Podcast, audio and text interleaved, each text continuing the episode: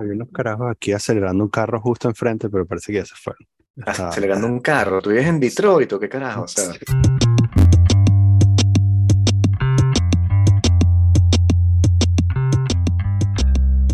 Tenía un rap francés asqueroso a todo volumen. que sabes que se metía en la, en la grabación, pero por, por completo, digamos, de una cortina. Este. Y entonces, eh, justo antes de que empezáramos, el bicho afortunadamente este, recibió una llamada. Y entonces la llamada le cortó el, el Bluetooth y tal. Y entonces después el bicho salió, se estacionó, o sea, rodó como 10 metros, se paró y se paró junto con otro carro y empezaron a acelerar los dos. Dios mío.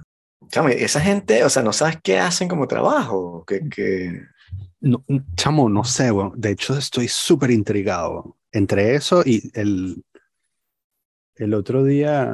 Ah, bueno, esto es parte de un cuento. El otro día salí eh, a las cinco y media de la mañana de aquí. Y, y estaba el, el drogodependiente que vive al lado, parado eh, aquí justo enfrente, con el carro prendido, así como esperando a alguien. Cinco y media de la mañana. Escuchando rap francés, por supuesto. No, por supuesto, escuchando rap francés asqueroso, ¿no? Yeah, yeah.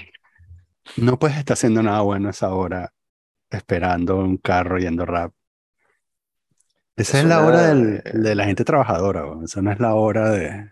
Esa suena como más organizada, chamo. o sea, Ujú, suena muy... Sobre Sí, todo ese, ese rollo tipo Fast and Furious ahí acelerando carros, o sea, eso es de gente que dice, nos vamos a morir pronto porque nuestra profesión, Sí. la gente termina en la cárcel o muerta todos. sí, tal cual, Entonces vamos a disfrutar la vida mientras tenemos estos carros aquí y los aceleramos como idiotas. tal cual, vivamos peligrosamente. Qué loco. Bueno, el otro día Mónica vio a, a uno de ellos también haciendo un intercambio sospechoso. Tipo, Intercambio. Tipo el, alguien vino a darle plata como por debajo de la mano, ¿sabes? Y Ah. un intercambio, sí, sí, sí. Pero alguien vino a darle plata, o sea, que no es que no es que el dealer vino a darle algo, sino que, Él es el dealer. Ujú, ujú, que él es el dealer, sí. Sí. Bueno, creo que el misterio está resuelto, ¿no? Sí, La cuestión será, pero lo que, lo que importa es que sepas, porque si están vendiendo monte, bueno, eso por lo menos es benigno, o sea, no pasa mucho, pero si están Sí, vendiendo exacto. perico, sí. puede haber tiroteo, muy complicado, o crack, o vainas así, o sea, sí puede Un haber... drive-by, Sí, sí, con la ametralladora. Con el monte no, con el monte, bueno, hacen plata y ya. Sí. Bueno, no sé, weón, pero sabes que regla número uno, no consumas el producto. No te, no te fumes su propia... Sí, de todas las películas que he visto, ese es lo único que me ha quedado. ¿Por qué? ¿La has visto fumando y tal? Claro, weón. Sí, Ah, estás fumando todo el tiempo. todo el tiempo. O sea, Hubieras no empezado paran. por ahí, eso explicaba mucho, mucho del... Coño, pero yo creo que te dije que yo que sabes cuando no, yo creo que lo dije cuando cuando hablé de mis fabulosos vecinos que si no es el el narguile eh, este es, es el monte o es la combinación de ambos. Claro, pero pensé que era así Aquí le tipo, tipo chamos que fuman y ya, como todo el mundo aquí, no que era así fumones tipo grupo de rap o dealer que están fumando desde las 8 de la mañana hasta... Bueno, yo los he visto wake and bake, Exacto, eso ya es un mal indicio. Un miércoles y vaina. que sale sí, 10 semanas, que he salido así a las 9 de la mañana al, al jardín y que hmm, Bueno, sí. sí, eso es de ocioso, weón. eso nunca, o sea, no Ujú. conozco a nadie que, que jamás haya dicho que eso es una buena idea. Este, Sí, eso no, no- esto no va a terminar bien. ¿no? bueno, Yo, yo estoy deseoso de que, bueno, de que algo le salga mal y se tengan que mudar. Esa es mi, esa es mi apuesta. sí.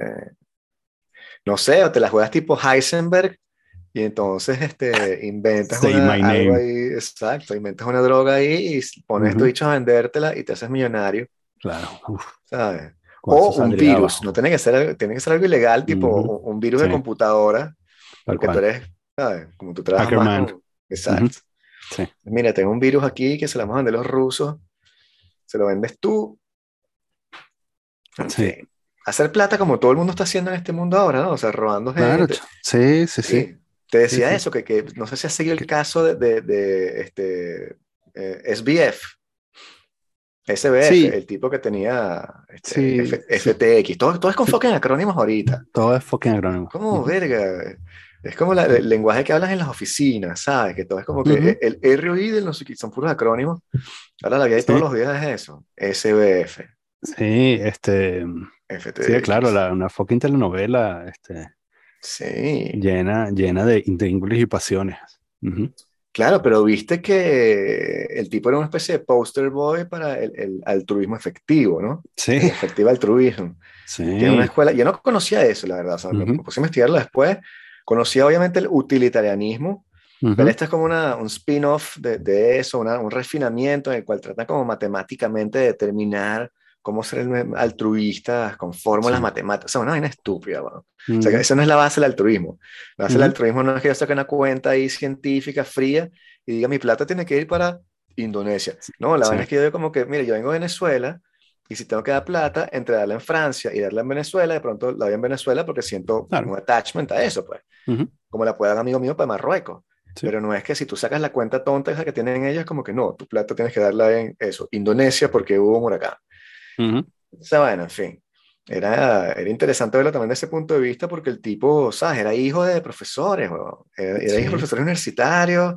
Entonces era así súper querido por la inteligencia, este, Ujú. especie de neo-einrandiana. Ahí, que era, porque eso viene un libro que, que publicó Peter Singer, un filósofo moral, Ah. ¿no? En 2010, sí, chamo. Ok.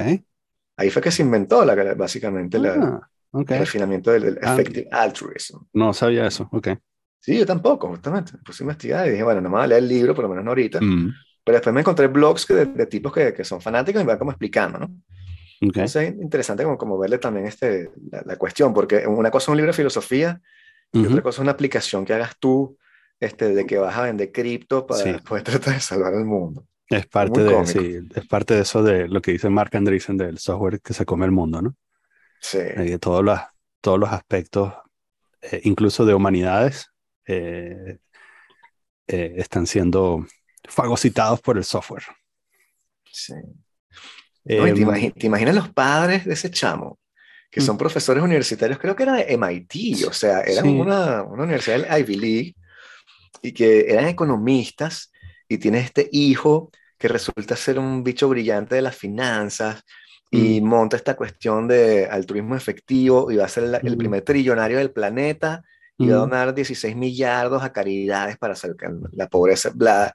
ujú. Es un día y al día siguiente tu hijo es el estafador más grande de la historia de la humanidad.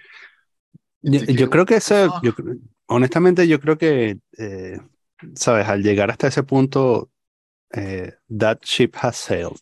No, no creo que, no creo que sus padres creyeran que, sabes, que el dinero mágicamente puede aparecer y de pronto, sabes, esa broma de que iban a donar no sé cuántos billones por año, Sí, eh, de- sabes, algún culo tiene que echar sangre para que, sí. para materializar esa cantidad de capital.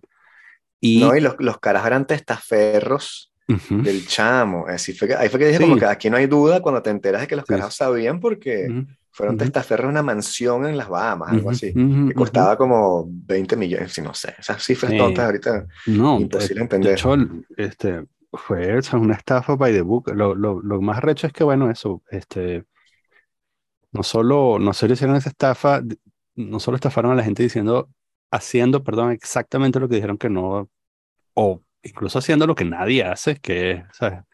agarrar los fondos de, de tus clientes para comprar mansiones en las Bahamas, eh, sino que también, bueno, dejaron en ridículo a toda la élite de esta, toda la Sí. élite, de- no, no cripto, bueno, cripto no hace falta, o sea, no hace falta un genio para dejar en ridículo el cripto, el mundo del cripto, Eh, a toda la élite, ¿sabes? A todo el partido demócrata que, ¿sabes? Está hasta las narices en, en FTX.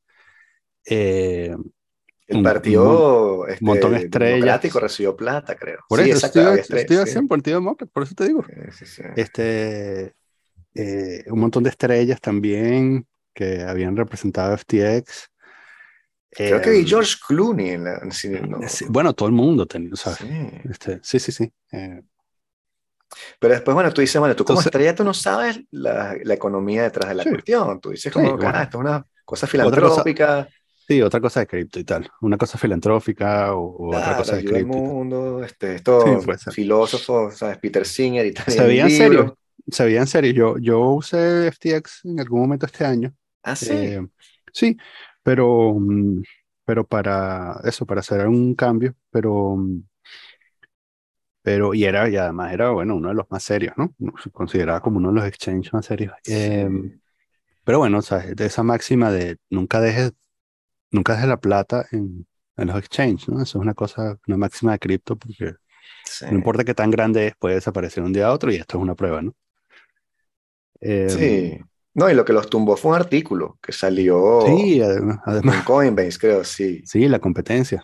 Sí, porque los tipos se dieron cuenta, estaban estudiando como los libros de la broma y se dieron cuenta que entonces había un poco de la deuda, creo que 16 millardos de deuda, que estaba como el colateral era una moneda llamada FTT, una cosa e, así. Eran ellos mismos, sí. Era exacto, era una moneda que tú mismo hiciste. Sí, Entonces, como que tú estás imprimiendo dinero para pagarte a ti una deuda. Sí. Y bueno, eso creó una corrida y todo el mundo Es súper curioso. Los a los libertarios les encanta eh, criticar la, ¿sabes? la destrucción de la moneda que hacen los socialistas al imprimir más dinero o tratar de, ¿sabes? De venderle a la gente cosas que son impagables y lo que hacen es imprimir más dinero para, eh, para pagar el gasto social. Mm.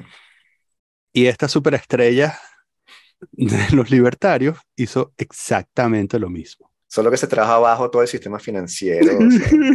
sí. Entonces, de cripto. Exacto. Exacto.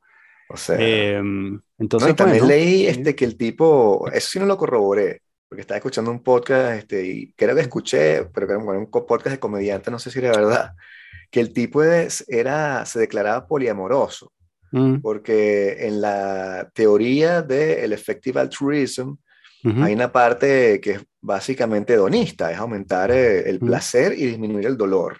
Y que en esa ecuación siempre tengas más placer que dolor, y eso es lo que te determina que cuál, cuál acción deberías tomar, ¿no? Y entonces el tipo en esa broma dice, no, yo soy completamente hedonista, y entonces vive en una casa, el tipo vive en una casa con nueve personas y eran swingers, pues. Sí, eran swingers. Estaban, este, fue lo que escuché. Entonces decía, coño, eso suena medio shady, o sea, no sé. Si mi corredor de la bolsa es un bicho ahí periquero que se la pasa en orgías, yo estaría como preocupado, ¿no? O sea, no sé si era periquero, pero bueno. Tiene una casa en las Bahamas. Tiene una casa en las Bahamas con nueve personas que estás todo el tiempo tirando y tú me vas a decir que los tipos no están en perico. O sea, entonces, bueno, ese es tu banquero. Sí, tu banquero de confianza. y lo más triste no, no es que como siempre es la historia termina así, ¿no? En, estas cosas como libertarias, si se quiere, incluso en randiana, que al fin, a fin del día es como que, bueno, pero voy a empezar por agarrarme la plata yo. Como que dentro de todo el discurso, siempre al final del día es como que, bueno, el tipo pensó en sí mismo primero y se compró una fucking mansión en las Bahamas en vez de invertir esa plata en su vaina este, ecológica, qué sé yo, filantrópica, ¿no? Entonces siempre es como que, bueno, pero es que entonces él no era de, verdad un verdadero este, altruista efectivo. Ah, sí, sí, claro. el verdadero capitalismo no nunca se ha intentado. Sí, el, marxismo nunca ha llegado y tal. Este, yo solo quería decir, no, no quería perder la oportunidad de, de, sacar a luz a la República de Weimar. Em, todo esto lo intentamos en 1929 y no funcionó. La caída de Wall Street en 1969 eh, produjo la caída de la República de Weimar, la, República, la caída de la República de Weimar produjo el ascenso de Hitler y terminó en la muerte de 50 millones de personas. Ya lo intentamos, la generación, hace dos generaciones aprendieron la lección, eh, fundaron un sistema internacional, entre ellos este, un sistema para, para estabilizar la banca a nivel mundial. En algún momento, en los últimos 30, eh, 40 años, la generación que le siguieron a estos uh, vencedores de la Segunda Guerra Mundial dijeron, ah, ¿sabes qué? Yo creo que tenemos que liberar los mercados. Y entonces em, eso nos condujo al mismo punto 100 años después. Porque son juegos de confianza, ¿no? Esa es la cosa. Son como esas paradojas este, en teoría de, de, juego, porque todo se basa en la confianza. A partir del momento que alguien empieza a mentir, todo el sistema se viene abajo, porque todo está montado en una especie de serie de creencias conjuntas. Es fucking cripto, esa mierda ni siquiera existe.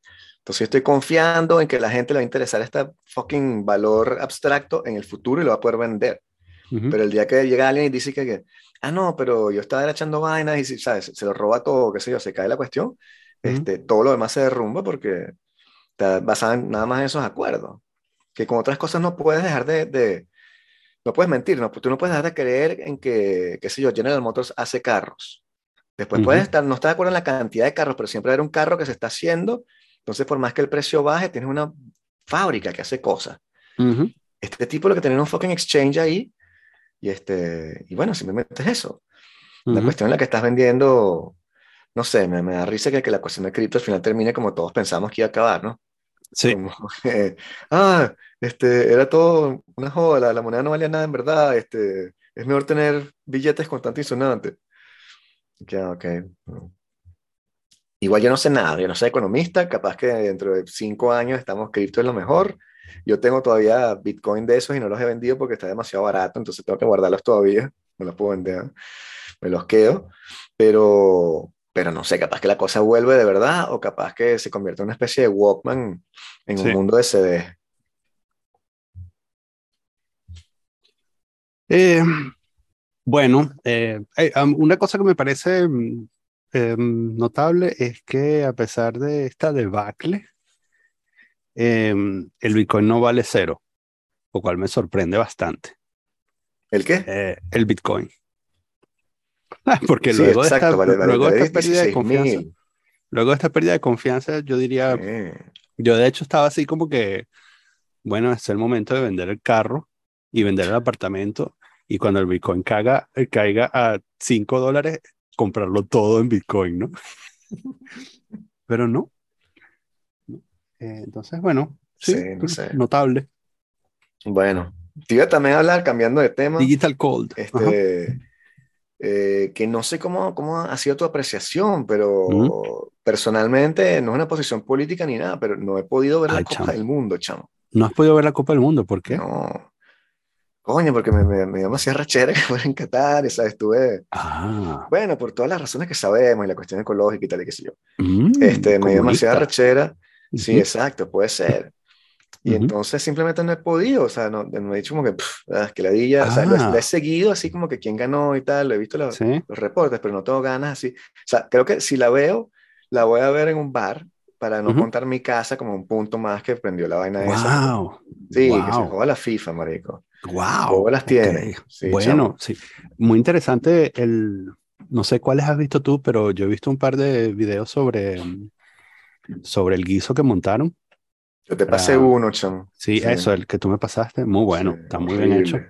Eh, descarado, descarado. Impresionante, bro. Qué bola esos panas. Ya lo vamos a comentar para que la gente, la gente nos esté escuchando sepan el guiso, pero. Sí, este, y lo vamos a poner, si, si el pasante se acuerda, lo pone también en los show notes. Exacto. Em, que es una cosa que, bueno, solo los suizos podrían montar una cosa también. eh, me da mucha risa porque no sé si has visto, eh, ¿sabes? Porque normalmente eh, los, ¿sabes? los países organizan los mundiales y una de las cosas que diferencia a los mundiales de las Olimpiadas es que las Olimpiadas ocurren en una ciudad y los mundiales ocurren en un país porque es imposible que tú tengas una ciudad en donde haya, ¿sabes? Cinco, o ocho estadios eh, que puedan hospedar un juego de mundial. Entonces, eh, por supuesto, aquí este, todos los estadios están en, en Doha. Y entonces, no sé si has visto un mapa, porque está, eh, ¿sabes? Si, lo ves en, si los ves en un mapa, está Doha y están todos los estadios ahí, ¿no? Sí. Y entonces, pero los muy payasos ponen eh, estadio no sé qué cosa a 12 kilómetros del centro de Doha. ¿no? Entonces, estadio no sé qué cosa. Entonces, ¿sabes? En, no sé qué cosa City, que es básicamente un vecindario. Eh, Inventaron pueblos, sí, sí, construyeron un pueblo de la nada. Y mira tan loca, huevón. En el desierto, con unos estadios llenos de aire acondicionado. payaso, es como, dime, dime que tienes, dime que tienes un país de mierda sin decirme que tienes un país de mierda. Que, ¿sabes? Además tienes una sola ciudad. Sí. lo único que tienes es real. No, y entonces, si habían dicho de verdad que iban a hacer esfuerzos con, con la cuestión de la inclusión y los derechos de, las minorías y, este, Sí, y el qué alcohol. bola. Y al final, no sé si viste que como que dos días antes de que empezara el mundial, Sí. y que eh, lo del alcohol no va. Sí, se le, se, que... se le plantaron a Budweiser. En, en, Sí, chamo. en la época en la que yo crecí, eso era una sentencia de muerte. Lo que pasa es que ahorita, ¿sabes? Estos caras de Budweiser están cogidos por el culo. Pero mm, en una época más seria, cuando, cuando el alcohol y las drogas eran dominadas por la mafia, no podías hacer eso. weón. O sea, Sí, básicamente no. la familia real hubiese merecido muerte al día siguiente. weón. Exacto. Truly, Sí, horrible. truly, Sí, eso solo lo no, pueden hacer totalmente. Eso lo pueden hacer porque, bueno, porque en Occidente hemos llegado a un nivel de desarrollo y de respeto a nuestros derechos este, y de sofisticación del sistema judicial que nos permite que la mafia no gobierne a, a toda, la, a, a to- a toda la gente, ¿no? Además lo hicieron a propósito, ¿no? Así como dos días después, ya, o sea, con la cerveza in situ. Sí, Pero lo han podido hacer una semana antes, ¿no? Lo han podido hacer un Sí, mes antes, claro. cuando, antes de que enviaran la cerveza, pero lo hicieron expresamente sí. para joder a Budweiser. Y, um, Sí. y bueno, y después la amenaza de la, de la FIFA en contra de los capitanes, este, eh, específicamente en contra del Sí. capitán de Alemania, de que le iban a sacar una tarjeta amarilla eh, al comienzo del partido si se ponía el brazalete de, Sí. No, al, al de Inglaterra también. y al de Inglaterra también. A Harry a Kane. Ajá, a sí. Harry Kane. Ujú. Pero entonces me encanta, ese es, la, ese es el nivel de compromiso y convicción que tenemos en Occidente. Ujú. Como que sí, yo estoy con los gays, mis amigos gays, me voy a poner un brazalete. Tarjeta amarilla. Ah, no, coño, si una tarjeta amarilla, entonces no, ¿no? ¿Viste qué chamo? O sea, ¿qué pasó? ¿Viste lo de los Ujú. jugadores de Irán? Que los Irán manifestaron en Ujú. contra de su gobierno, Sí, no weón. cantaron el himno, el capitán de. Irán declaró en televisión Sí, sí. eh, que estaba mal lo que estaba pasando ya, que estaba con la gente. Esos tipos tienen skin in the game, tienen a su familia en Irán que capaz que los matan y se arriesgaron a Ujú. hacer eso. Ujú. Y Harry Kane no se puede poner una fucking brazalete porque Sí, le weón. sacar una tarjeta amarilla. vale. Ujú. Ay, Ujú. no vaya a ser que le saquen otra en el partido y no juega más. Huevón, coño de tu madre. O sea, ese también me da tanta rechera. Y coño de su Sí. madre, weón. O sea, de verdad. Porque, o sea, porque hay diferentes cosas. Yo no tengo nada en contra de la gente que lo quiera ver. Si tú lo puedes, Mm. lo quieres ver y lo, y lo puedes ver, mejor. Yo sobre tengo problemas conmigo mismo, ese, ese estoy, yo no juzgo a nadie. Ahora bien, si tú vas para fucking Qatar a ver la vaina y te quedaste en uno de esos hoteles, coño, ahí tú sí estás siendo cómplice de la cuestión. O sea, Ujú. tú sí estás disfrutando del trabajo de estas personas, de estos esclavos que se murieron Ujú. ahí construyendo tu fucking estadio, que ahora estás sentado ahí en los hoteles. Entonces, ahí sí tengo un problema, ¿entiendes? E incluso vi amigos, este, ex amigos, porque no creo que les hable más, que fueron para el mundial, chamo, en Qatar, y me, me dio demasiada rechera, weón. En serio, O sea, pero la- la- me mandaron la foto, como ya no tengo redes sociales, mi, eh, mi esposo y que, ah, mira, este pana fue para, para Qatar Mm. con su hijo, y yo, Mm. coño, su madre, es que, es que es este huevón, que es lo más, ¿sabes? Que nunca tiene ninguna opinión política, que todo es como que, vamos a ver, qué sé yo. Y entonces, ese mamagüevo fue, y Mm. también es esa gente que, que hacen eso. No pueden ni siquiera ver el mundial en su casa sin ir a la vaina a apoyarlos allá en Qatar. Hacen eso, pero después cuando Macron le da la mano a Maduro en el COP27, está ahí que, ¡qué bolas, Macron! Vendido, hijo de puta, no le puedes dar la mano a ese carajo. Y tú, ah, no, yo voy para Qatar este, a caminar encima de los Mm. cadáveres de los 6.000 personas que se murieron allá. Coño de tu Mm. madre. pero Eso es todo lo que tengo que decir. No Fine. sé, Pero, pero por ejemplo, si tú no irías al Cairo a ver las pirámides. Sí, fui al Cairo de las pirámides, claro. Ah, esta vez. Reductio ab Egyptis. Exacto. ¿Qué vas a decir? ¿Que están construidos con esclavos? Claro, no solo, y que probablemente se murió la misma cantidad de gente, ¿no? Construyendo la pirámide de Keops. No, ¿sabes que eso, ¿No? ¿sabes que eso es una... No, eso, Ah, es eso un es mito. mentira. Es, es Este, fake es un news. mito. Fake Sí, news sí, sí. Banaleto. No eran esclavos, no eran Ah, esclavos, eran, eran este, obreros que tenían salario y todo, y no se murieron tanto. O sea, no, Claro, eso no que- tenían látigo, eso no es, Sí, no es como creemos. Ok, O sea, ok. Eso te lo contaron No, los serio. atlantes, ¿no? Pero claro, eso tienes otros ejemplos muy, o sea, siempre puedes tener otro ejemplo. Pero es como dijo el de la FIFA, ¿no? Que entonces este, hicieron una entrevista y el de la FIFA y que, Ujú. bueno, pero ¿qué va a hablar Europa si Europa mira lo que ha hecho en los últimos 3.000 años? Y tú que Ah, sí. contando que está, Qué en los últimos maldito, este, 3.000 años, qué maldito le ha hecho infantino, vale. mundo, Qué hijo de este, yo puta, soy vale. europeo, este, yo no, maldito. Y entonces estoy que, marico, primero, ¿de qué coño estás hablando? O sea, te estás preguntando los derechos humanos ahorita en Qatar y tú estás diciendo que Europa colonizó a, Senegal en 1300. O sea, que vaina tan estúpida. Y por otro lado, que, que fucking, que fucking hipócrita, weón. O sea, y diciéndole a la gente como que, mira, si eres gay y vas para la vaina, trata de no parecer gay. Sí. ¿Cómo la vaina? sí, sí. Coño tu madre, o sea. Pero. En fin, qué payasada. Y qué triste que el fútbol te lo quiten, chamo. Que de verdad a mí me encanta el fútbol, o sea. Bueno, que son que quieren, deporte, lo, lo entendía así lo burde y. Y coño, te joden, bueno, te, te quitan el, el, el, placer de ver la vaina, entonces lo estás viendo, estás pensando en otras, o sea, no sé, qué ladilla, qué ladilla. En vez de haber hecho un país normal, en un país musulmán, porque entonces dicen, y que no, es que los que no les gusta son islamófobos. Y te que chamo, a mm. ustedes, los de Qatar, en, en, Egipto los odian, en mm. Marruecos los odian. Y esos son mm. países árabes también y son musulmanes. Tu forma de ser musulmán no le gusta a nadie en el fucking mundo musulmán. Entonces, eso no es islamofobia, eso es defender los derechos humanos. La gente en Marruecos tampoco está de acuerdo con lo que ustedes están haciendo. Y las mujeres en Marruecos caminan tranquilas en la calle. Entonces, coño, también esa carta chimba de que, ah, eres islamófobo si no lo aceptas. Coño tu madre. O sea, eso, porque no hicieron en Egipto. Es tremendo país de fútbol, Egipto. O Marruecos. Marruecos es un eh, más chiquito, pero sí. Eh, Turquía. Tantos países que les han podido hacer, bueno. Turquía, sí, también, claro. Turquía que tiene, que puede atraer el capital necesario. Sí. ¿Y qué, qué, qué, van a hacer ahorita? La, la, del 2030 que es en, en, Arabia Saudita, ¿no? Una cosa así. 2026 es... 2026 es Estados Unidos, serio? Canadá, México. 2030... No, no, 2026 es Estados Unidos, pero no son los Juegos Olímpicos. No, no. Y... ¿No es Juegos Olímpicos? Ok. No, no, 2026 Estados Unidos, eh, Canadá y México y 2030 no sé. No sé si se, se la han bueno, es eso. No sé. Sí. Eh... Sería demasiado cómico, o sea, ahí no puede ser. Sí. Um, mira, to be determined. Dentro de dos años, okay. dicen, ¿cuándo es? Sí, sí, sí. Sí. sí. sí.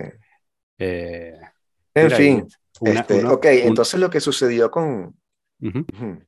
No, iba a hablar del video, del de la, de la, el contenido okay. de cómo la Copa del Mundo terminó en Qatar, que fue okay. básicamente un video que te, el video que te mandé, que es corto, pero está en uh -huh. francés, y no me recuerdo de todos los detalles, ¿no? Pero hay un, un, almuerzo en el Eliseo, que es el Palacio Real Aquino, y está Sarkozy, Platini, el embajador de Qatar, y el rey este Salman Bin Laden, o como sé que se llama, con ese, más los traductores y otra gente, ¿no?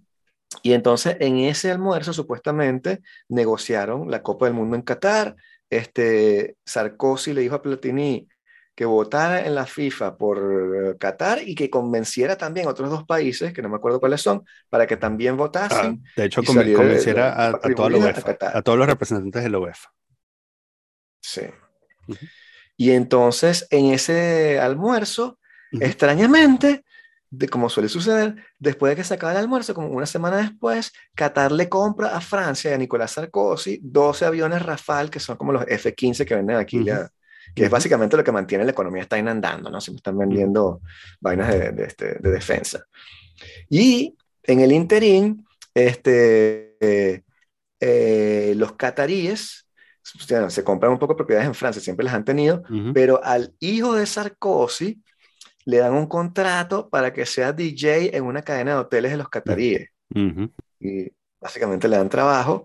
Y al hijo de Platini, eh, en un consorcio que está también con capital catarí, eh, lo, le ponen también un cargo. Lo ponen, no me acuerdo de qué, cargo le pusieron, pero lo, lo, lo contratan uh -huh. ahí, ¿no? Uh -huh. Entonces tú dices, chamo, que, que, que y, es caro. O sea, ¿cómo tú puedes creer? El, o sea, ustedes cuatro, y el PSG. Y, ¿no? Y el PSG y también. Uh -huh. Y el PSG se lo compraron también a un amigo Sarkozy, uh -huh. que, era, que era cercano a Sarkozy. Uh -huh. Sí. Eh, y Qatar también le, le prometió a la FIFA comprarle los derechos de los mundiales que vienen súper caros y tal, que sea. Este, pues como tienen dinero ilimitado. Y tú dices, pero qué, qué, qué inmorales son, qué inmorales, o sea, no, no puede ser que el mundo sea tan, o sea, parece una película mala de Scorsese, o sea, Imagínate las personas de Sarkozy y Platini, esos dos bichos hablando juntos. O sea, por Dios. Es un guion que se escribe a sí mismo. Sí, bueno. eh, y buscando una chama para los hijos. ¿no? Que, que, que, que mamarracho. Sí, bueno. Ay, por Y cierto, mi hijo es DJ, pero como es mal DJ y nadie le gusta y vaina, nadie lo Ujú. escucha. Este, Sí. a ver si le puedes poner que rueden unos hoteles ahí para que entonces la gente le empiece a gustar su música, pues siempre está sonando en los pasillos. y vaina. Y Si, un si el millón de pasante, euros. si el pasante se acuerda, este, también voy a poner ahí el, el link a un, un video de este pana, Johnny Harris, este, que eh, también hizo una serie de tres episodios sobre, sobre cómo, la, cómo Qatar compró el- la Copa Mundial.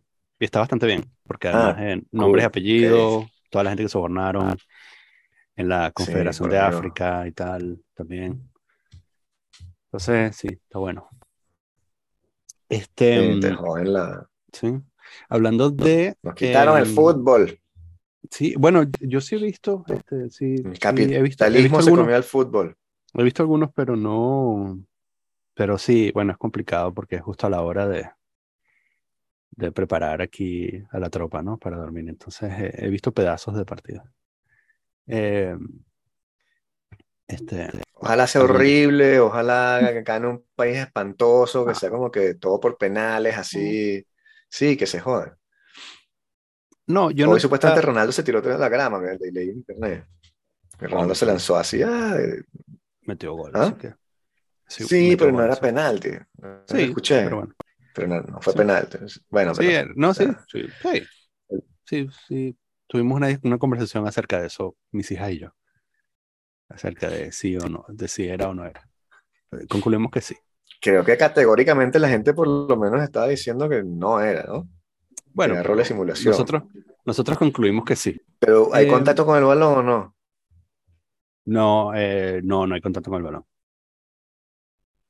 Ah, lo empujaron en el área sin Y no están luchando por la pelota, o sea, Sí, no. pero bueno, están dentro del si están área. luchando por la pelota, o sea, hombro con Sí, hombro. no sé, no sé, Ah, sí, exacto. no sé, O se lanzó. No sé. El Siempre es que, fútbol así, chico. el punto es que el primer humano que anota en cinco mundiales.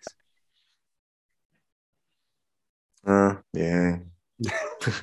Chamo, tú de verdad, pero de verdad te ha tocado esto, ¿no? O sea, te lo estás tomando muy en Sí. serio. Uy, qué ladilla.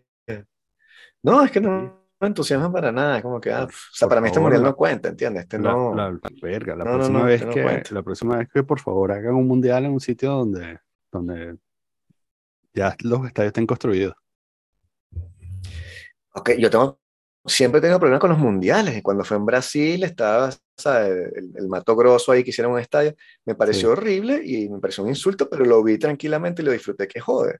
Y Ujú. cuando fue en Rusia también, me acuerdo que estaba el rollo con los homosexuales. Y dije, coño, qué chimbo, pero pude verlo. Pero este que está es tan descarado.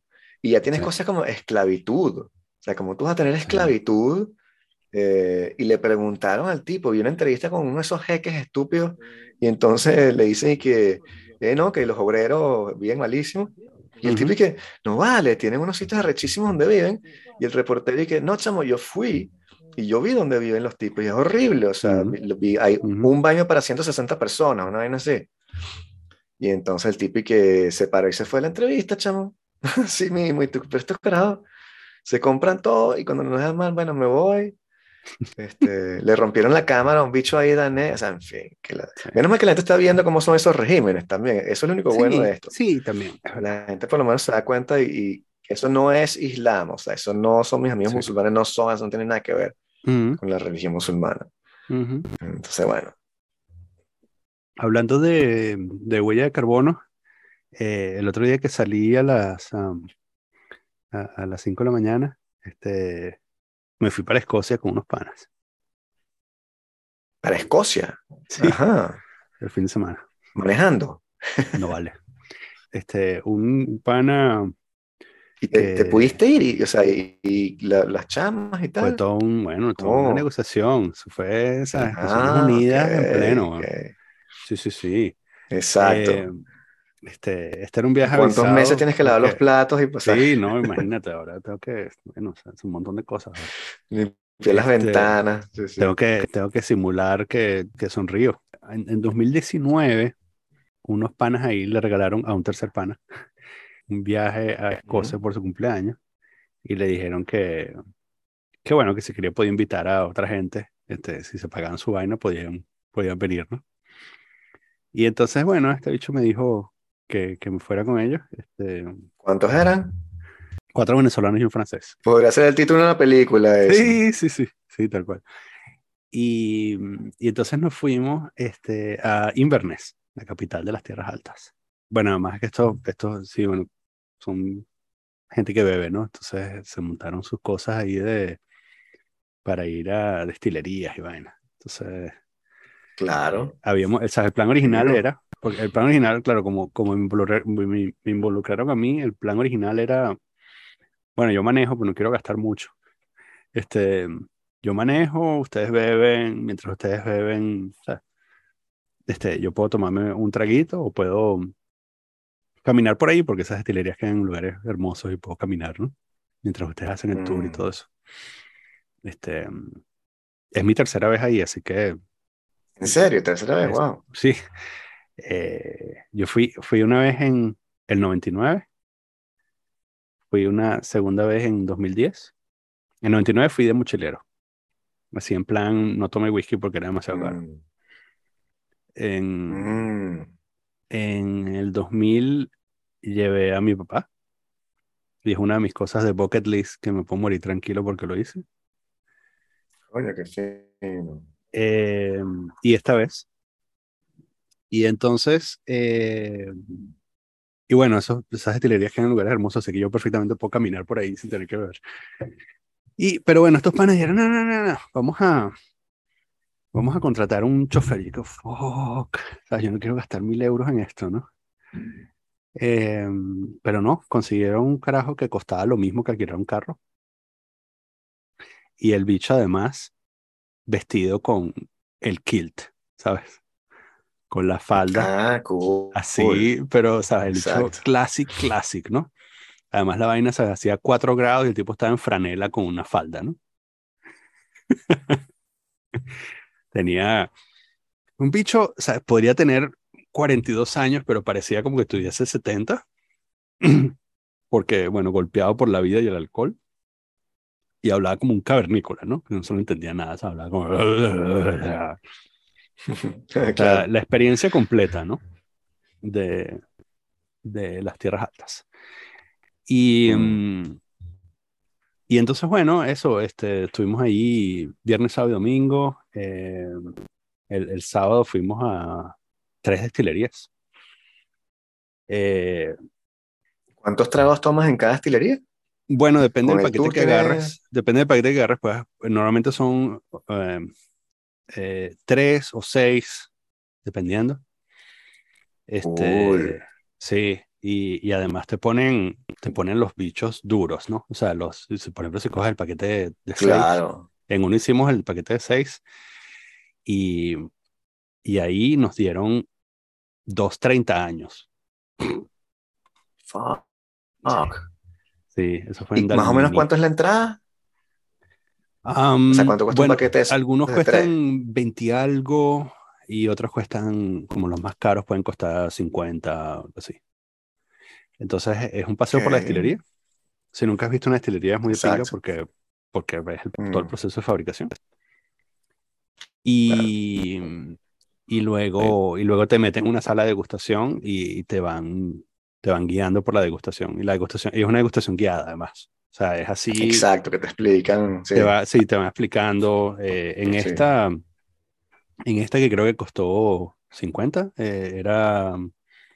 Además estaban eh, maridados con chocolates. Entonces cada whisky tenía un chocolate al lado. Este, para que ¿Qué tal eso? Yo me he preguntado si eso funciona. Tal, huevón. ¿Qué? Claro, porque lo que hacían era, o eh, en algunos casos, contraste y en algunos casos el real maridaje de, para, Realzan, para realzar el sabor, ¿no? De algunos de los sabores, ¿no? Eh, de hecho, sí, estoy dispuesto a volverlo a probar, ¿no? Es como, eh, de verdad, toda una experiencia. Y además, en estas, dependiendo de la estilería, por supuesto, pero si vas a sitios pequeños, que estén bien montados, tienes la oportunidad de probar cosas que muy poca gente ha probado. Entonces, este, ¿sabes? Como por ejemplo, em, en, en, una de estas, eh, en esta que estoy hablando que eran los seis, que costaban 50 euros, era mm, uno de los 30 años, es un 30 años de 1989, ¿no? Y entonces eh, fue el único año en las que cambiaron ah, los toneles donde se hace la maceración y tal por unas eh, tinas de metal, se dieron cuenta de que quizás no, no, no eran tan buenas, echaron para atrás. Pero entonces hay un año que tiene, que tiene ese método de fabricación. Y es una botella que cuesta 500 euros. Mierda. Entonces, y cuando se acaba, se acaba, porque produjeron, produjeron 2.000 botellas, una cosa así, y ya, se acabó. ¿no? ¿Cuántas te compraste? Nada, ninguna. Yo, yo fui allá en plan, yo no voy a comprar. De hecho, me dije, yo no voy a comprar, yo, yo estoy pagando por la experiencia, ¿no? Y fui en plan así de, de que no tengo que, no tengo que guardar dinero para comprarme una botella porque, ¿para qué? Yo lo que estoy aquí, si voy a pagar algo es porque voy a hacerme un favor a mi memoria, ¿no? Eh, y, mm, y otra cosa impresionante, este, eh, Macallan, que es un, whisky bastante popular que lo consiguen en todos lados, esos high class que consiguen en todos lados. Este, fuimos a la destilería. Es una fucking catedral del whisky, es impresionante. Eh, o sea, el lugar es impresionante. La destilería está como el aladero de una montaña, parcialmente bajo tierra. Y entonces tú entras. Eh, entras bajo tierra y cuando sales estás como en el frente de la montaña y tienes una vista increíble. Y ahí es donde está el bar. Y entonces te dan un menú, una carta, eh, como con 50 whiskies. Y entonces son todos Macallan, ¿no? Y entonces hay tragos desde 7 euros, un trago, hasta 6.500 euros un trago. El trago. Wow. Eso es demasiado boliburgués, Sí, no, por supuesto. Y está hecho, sí, porque, ¿cuál, es la diferencia entre un trago de 20 y uno de 30? ¿O uno de 30 y uno de 50? No sé. O sea, yo llego a un punto, o sea, mi paladar no da para... Ahí es, como, ahí es donde más o menos está mi límite, como 15 está mi límite, ¿no? Es como de 7 a 15 puede ser, pero de 15 a 20, no sé. no sé si vale la pena.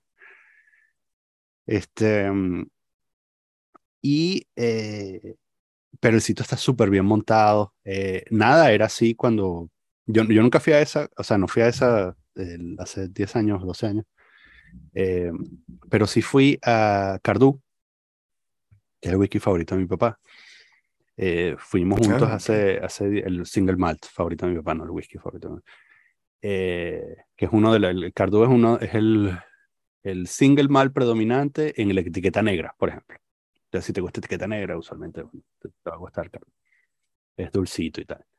Entonces, eh, nosotros fuimos a Cardú en 2010 y ahora la vaina es completamente distinta porque eso, en algún momento, quizás por ahí por 2010 o un poco antes, 2008, 2005, no sé, eh, Diageo compró Cardú, ¿no? Compró la destilería. Entonces, ¿sabes? Diageo siendo el fucking gigantesco conglomerado que es, los bichos rehicieron todo. Y, eh, es como una especie de Disney World del, del whisky, ¿no? Como, whisky. O sea, lo que falta es que te montes en un carrito y te paseen por la destilería, ¿no? Pero es, está todo Disneyficado en el buen sentido. O sea, antes era como un poco más rough y bueno, de pronto eso tiene su encanto, pero también hay, como, me parece que hay oportunidades perdidas que ahora no están perdidas. O sea, antes había como oportunidades perdidas que era como que, ah, ¿por qué hacen esto así? ¿Por qué no lo hacen como más amigable al, al visitante y tal? Que ahora definitivamente no están perdidas. En este caso particular, eh, eh, Cardú fue administrada durante muchos años, la, la destilería cuando era ilegal, fue administrada durante muchos, años por una viuda, la viuda del fundador de la, granja, y después, o sea, se la pasó al hijo, el hijo se casó y el hijo se murió, y entonces una segunda viuda administró también la cosa. Entonces, el hecho de haber tenido dos mujeres en el, historial durante, ¿sabes? Como 50 años, los primeros 50 años de la destilería, les dio la oportunidad a estos carajos de, de, para montar todo el peo del empoderamiento de la mujer, ¿no? Y entonces agarraron esa historia Ah, y alrededor de esa historia construyeron todo, el, el concepto del paseo en la destilería está, Exacto, gira en torno al hecho de que, sí. esto, de que esto es una destilería regentada por mujeres, ¿no? Lo cual es falso, pero a la vez también tiene su, su lado cierto, ¿no? Y entonces, eh, ¿sabes? Tienen como una película al principio en donde te cuentan la historia y, ¿sabes? Las mujeres, no sé qué cosa. Eh, todas, eh, todas las personas que, que le dan la cara al, al turista son mujeres. O sea, no ves un solo hombre en el paseo. Eh, y la sala de degustación es una cocina. Es Ok. fucking brillante, ¿no? Porque es el peo de, ¿sabes? La, la tipa preparaba el whisky, Claro. ¿sabes? En la cocina y no sé qué cosa y tal, y entonces la sala de degustación es una cocina. Eso, bueno, sí, fue, estuvo, estuvo fino, fino. este, fue chévere, fue chévere volver allá también, sabes que además, eh, bueno, Escocia, claro, imagínate, fui en el 99, cuando tenía esa mente, cuando tenía ese cerebro, o sea, como una plastilina, y entonces, este, a mí Escocia moldeó alguna de las, de mis sensibilidades, ¿no? Yo creo que, o sea, yo escribí como, no sé, como 10 poemas en Escocia, este, yo creo que fue el, eh, creo que fue el primer Mm. país del que me enamoré de adulto. ¿Sabes? Porque, o sea, como que yo quería vivir en París, pero no había, nunca había sentido algo como lo que sentí la primera vez que fui para Escocia, ¿no? Y dije, Claro. mierda, esto, ¿sabes? Esto es este asunto de Mm. salvaje, de naturaleza Ujú. salvaje, de, de estar, de, de sentirme remoto, de estar más al norte de lo que estaba jamás en mi vida, todo eso, ¿no? Em, y eso, esas cosas, este, eh, los paisajes que, que además de pronto, ¿sabes? Son cosas que cotidianas, pero a mí como que me vuelan la cabeza, ¿no? ¿Sabes? En este caso, qué sé yo, estábamos ahí, eh, ¿sabes? Un sábado a las 9 de la mañana, un- un- una van negra, ¿sabes? Rodando por una carretera solitaria en medio de la nada, ¿sabes? Con, además con el, el, el- paisaje es Mm. casi tundra, porque hace tanto frío que Exacto. la época del año que ¿sabes? No, la vegetación es súper corta, ¿no? Este, y es toda marrón, ¿no? Este pana, mm, el chofer, llega un momento en que se para mm, al lado de un río, ¿no? Que es el río este, Space, que es el que le da el nombre de Speyside, que es de donde vienen Mm, Speyside. un, sí, Mm. un, cuar- un cuarto de los whiskies de Escocia, ¿no? Y entonces eh, nos cuenta ahí que, eh, que una vez estaba con un cliente eh, de Alaska y entonces que lo estuvo paseando durante una semana y el bicho, ¿sabes? Se gastó como 100 mil dólares en, en whisky una semana, ¿no? comprando whisky, comprando, ¿sabes? Compraba cajas, cada vez que iba a destilerías compraba cajas de whisky, ¿no? Y, mm, y la primera vez que pasaron eh, por, por al lado del Spey, eh, el, el cliente le dijo, para, para, para. Y entonces se bajó y se remangó los pantalones y se metió en el río a bautizarse, ¿no? Tipo está contando esta historia. Uno, el, uno de los panas estos y yo nos vemos la cara y decimos, let's go. Y entonces bajamos hasta el río. Exacto. Claro. Me bauticé en el Spey, ¿no? Eh, porque esas cosas, además que, o sea, yo estaba haciendo eso y yo decía, eh, quizás esta es la última vez, ¿no? O sea, na- no hay,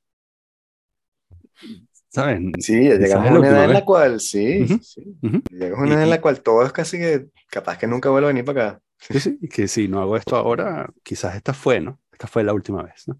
Mm, Y Sí. em, me pasó que, además, bueno, lo otro es que tuve también, em, me, me- en vez de, en lugar de dormir, que es lo que debía hacer, porque, ¿sabes? Era mi oportunidad de dormir, puse el- los dos días que me tocó despertarme, ya puse el alarma a las seis y media de la mañana para salir a caminar por, por, o sea, Fino. por el monte, ¿no? Claro.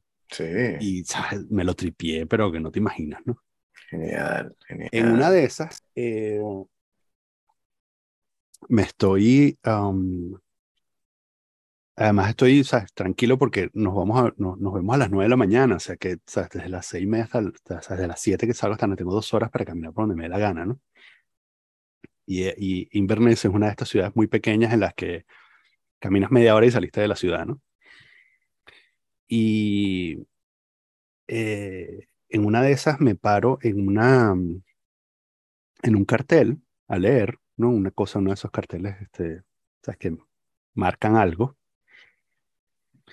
Y me enteré que el nombre histórico de Escocia es Alba. La que tú veas. ¿Sabes? Que fue que, que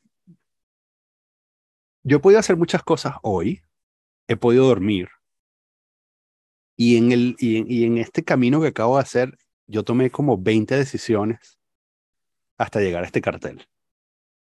Pero estaba claro que yo tenía que pasar por este cartel hoy para enterarme de esto, ¿no? Claro. Horas después, eh, ah, y además eso, eh, como dos horas después fuimos a un sitio en el, eh, enfrente del lago Ness, fuimos a, un sitio al que yo había ido en 1999, que además estaba exactamente como lo recordaba, ¿no? O sea, no ha cambiado nada. Mm. Y entonces era muy loco porque estaba parado, me paré en las huellas de mi fantasma, ¿no?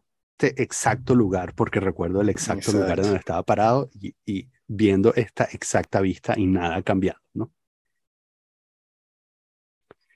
Y como dos horas después, estaba en el aeropuerto ya para regresarme, y en el aeropuerto de Inverness, parece que en los aeropuertos del Reino Unido tienen eh, estas, eh, ah, estas bibliotecas de intercambio, no tú sabes, dejas un libro y coges otro libro. Sí, agarras otro, sí. Y entonces eh, me acerco para ver, estaba ya, estaba esperando, me acerco para ver, y entonces están todos los libros ordenados, y hay un libro que está fuera del, del orden, ¿no? Está montado sobre, el, sobre la repisa, así, acostado sobre la repisa. On the Road, de Kerouac. Exacto. Mi On the Road está en Caracas, o no está, no sé dónde está mi On the Road. Pero, ¿sabes? Yo viajé a Escocia, yo viajé a Escocia este año para recuperar ese libro Exacto. y traérmelo y tenerlo ahora en casa.